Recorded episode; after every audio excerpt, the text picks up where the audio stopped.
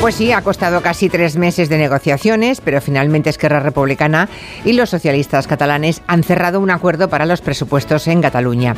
Durante diez larguísimos años, el independentismo ha disfrutado de una holgada mayoría absoluta, tanto en el Parlamento como en el Gobierno.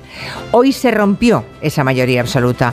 Igual con ese acuerdo, con este acuerdo de hoy, sí puede darse por cerrado el procés que tanto daño social y económico ha provocado en Cataluña. Que en tiempos de polarización, dos fuerzas políticas de bloques antagónicos logren ponerse de acuerdo es un punto de inflexión interesante que habrá que observar de cerca en los próximos meses. En la oposición hace mucho frío, lo acaban de descubrir en el partido de Puigdemont, que decidieron irse del gobierno creyendo que esto que ha pasado hoy nunca ocurriría.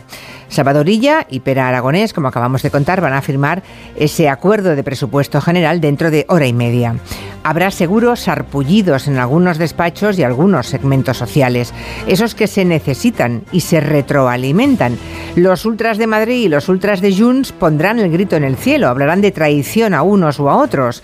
Es la señal inequívoca de que se rompieron los bloques. Vamos a debatir sobre este acuerdo y sus consecuencias en el tiempo de gabinete. ¿Es este pacto la demostración de que el procés ha acabado? ¿Cómo va a afectar a la política nacional este viraje de una parte del independentismo catalán?